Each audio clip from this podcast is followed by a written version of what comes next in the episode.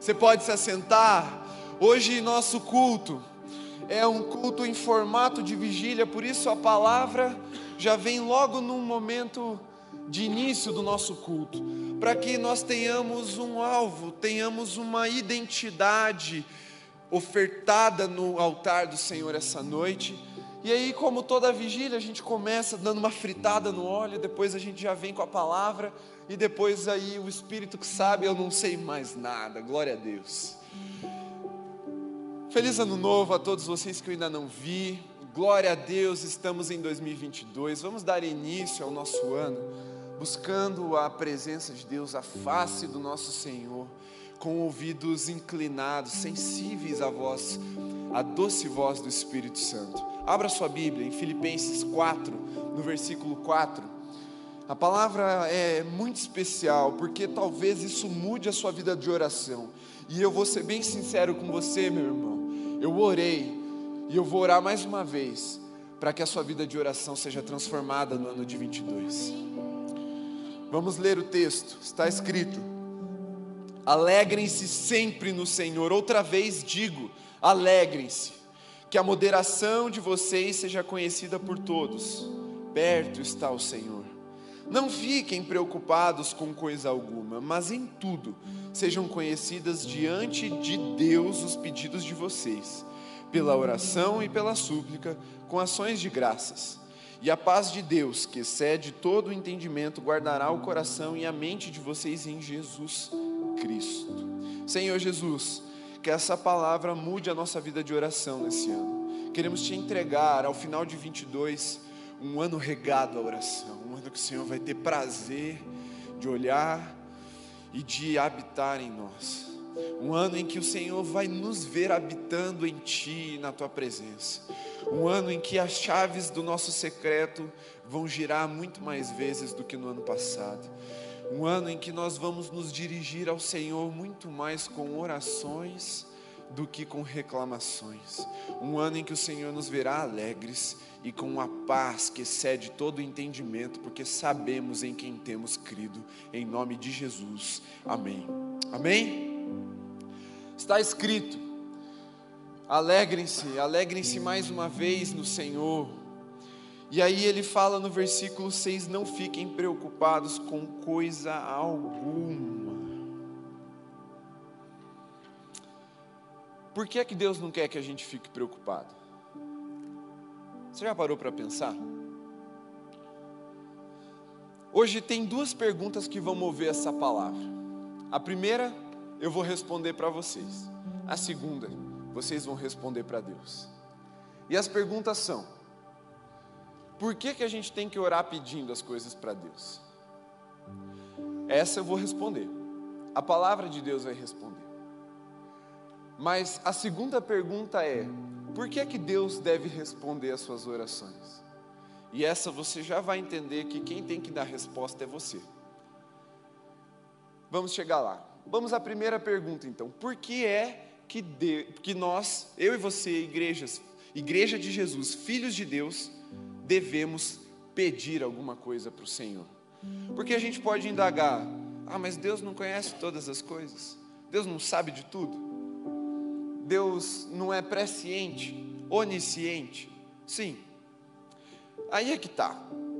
Você já deve ter ouvido em algum momento, e se não ouviu, preste bastante atenção nesse conceito de oração ou no propósito da oração. A oração não muda o coração de Deus a oração muda o coração de quem está orando. E toda vez que nós entramos na presença de Deus para orar, nós nos alinhamos a Ele e somos transformados. Quando nós oramos, quando nós pedimos, o que está escrito aqui em Filipenses 4,6 acontece. Não fiquem preocupados. As nossas preocupações, elas começam a desaparecer diante do tamanho do nosso Deus. As nossas preocupações, nossos anseios, nossas petições, quando elas são apresentadas diante de Deus, elas tomam proporção. Porque quando elas vêm contra nós, a gente sente a pancada. É uma perda, é um desemprego, é uma doença, é uma desestabilidade familiar, é uma reprovação, é um término de relacionamento. Tantas coisas podem acontecer e nos deixar preocupados. E quando elas vêm de primeira, é uma pancada no nosso peito e a gente fala: vixe, ai meu Deus. Mas quando a gente leva essas coisas diante de Deus, quando elas são conhecidas diante de Deus, por meio da nossa oração, das nossas súplicas e das nossas ações de graça, elas começam a ser colocadas em perspectiva. Existe um parâmetro uma tela de fundo que ela é colocada, e essa tela de fundo se chama graça de Deus, poder de Deus. E aí a gente começa a ver que tudo aquilo que nos preocupa, que nos rouba a paz, pode ser exterminado pela graça de Deus. E mesmo que os problemas não sumam, o fato de nós apresentarmos esses problemas diante de Deus, nós sabemos que Deus está conosco para enfrentar esses problemas. Por isso, nosso coração recebe a paz que excede todo entendimento. Por que nós devemos orar? Por que a gente tem que pedir as coisas para Deus? Porque afinal de contas, Deus é bom, Deus é Pai, Deus quer nos abençoar, Deus quer nos dar muitas coisas e, pasme, Ele vai te dar. Ele te dá mais coisas do que você consegue pedir. Mas, o fato de a palavra nos ensinar a orar é para que até que o pedido seja atendido, ou até que as coisas nos sejam dadas, até que as bênçãos que perseguem os filhos de Deus, elas nos alcancem nesse meio tempo que para nós que somos pequenos, limitados, finitos, parece tanto tempo, o nosso coração não fique perturbado, não fique triste, abatido, não fique consumido pela dor. É por isso que a gente deve pedir as coisas para Deus. Porque quando nós pedimos, o nosso coração é transformado. E Deus vai dar coisas boas para nós.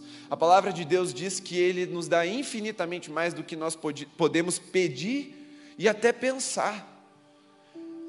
Você é bom de imaginação, agora Deus é muito melhor do que você e Ele vai fazer isso porque a palavra diz que Ele faz isso. O ponto é, por que então nós pedimos? Porque ao entrarmos na presença de Deus, ao, ao colocarmos as coisas para que elas sejam conhecidas, abrir o ralo do nosso coração para dar vazão a todos esses tormentos, todas essas angústias, todas essas dores, nós somos transformados. A, a, paz que excede todo entendimento entra no nosso coração. A alegria que sobrepõe a tristeza, ela vem ao nosso coração. É por isso que eu e você precisamos pedir as coisas para Deus, porque nós somos transformados nesse ato de fé. É por isso que as nossas orações têm que ser proferidas sim. É por isso que não adianta a gente orar só na mente, quietinho lá no nosso canto. Tem que fechar a porta do quarto e bradar diante de Deus, abrindo o coração, para que a paz venha, para que a alegria venha para que o renovo do Senhor venha sobre nós. E quando nós, como povo de Deus, nos reunimos para orar, como igreja, como ministério, como corpo, como uma família de Jesus, nós estamos aqui para abrir o nosso coração para que a alegria do Espírito venha e tome novamente o lugar dela, que é o lugar de direito, porque o reino de Deus é alegria e justiça. Então a alegria tem que prevalecer sobre toda a dor, toda a tristeza. É por isso que a gente ora. Não é porque duvidamos que Deus já nos ouviu e já nos abençoou muito antes da gente falar, não. É porque Deus tem um processo estabelecido para que nós experimentemos essa alegria e nós experimentemos essa paz. E quantos têm o desejo ardente de passar 2022, independente do que aconteça? Esse ano vai ser tão bugado quanto 2021 lá fora. Vai ter eleição, então a polarização vai rasgar o Brasil. Vai ter gente brigando com gente com da mesma família. Vai ter gente da igreja brigando com gente da mesma igreja por causa de nada, por causa de pó, que é política. E a gente vai viver um ano de muitas coisas ainda para serem remendadas na nossa economia. A gente está vivendo vários desafios desastres naturais, mas quem tem o desejo de passar por tudo isso em paz, em alegria do Espírito, sabendo que Deus está conosco até o fim?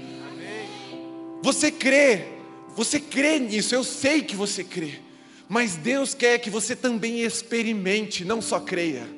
E para experimentar, você precisa orar. Você precisa pedir. Para que vocês não se preocupem. Para que vocês se alegrem. E para que vocês experimentem a paz que excede o entendimento. É por isso que a gente deve orar pedindo as coisas para Deus. Eu sei que muitas vezes nós podemos ser tentados a uma falsa modéstia ou a um tipo de, de sinalização de virtude espiritual e dizer assim: não, eu não oro pedindo, eu só oro agradecendo.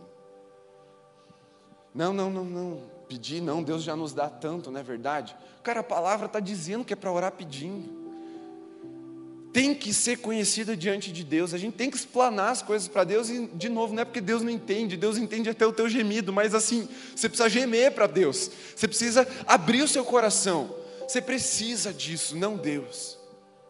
Por isso que a palavra nos aponta essa direção. E sem sinalização de virtude, filho pede ou não pede para o pai, sem medo, pede. O filho chega para o pai e pede mesmo, às vezes ele ouve um monte de não, mas ele pede. E você acha que o pai se ofende do filho pedir? Não. A Bíblia diz que Deus é tão bom, tão bom, que não pode ser comparado com o homem. E o homem que, mesmo sendo mal, sendo limitado, quando um filho pede pão, ele não dá pedra. Quando um filho pede peixe, ele não dá cobra.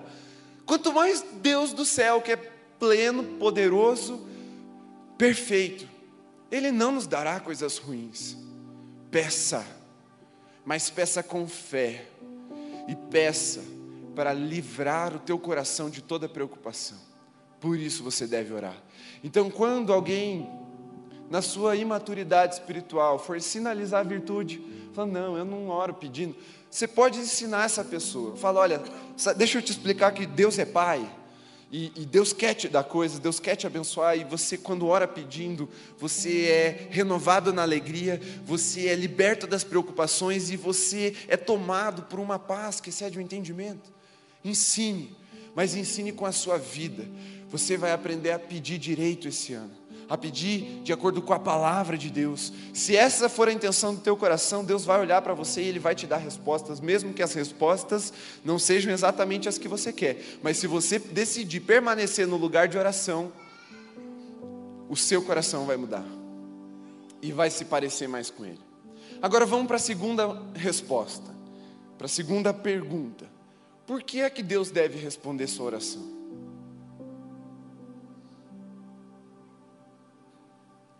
Para te manter por perto?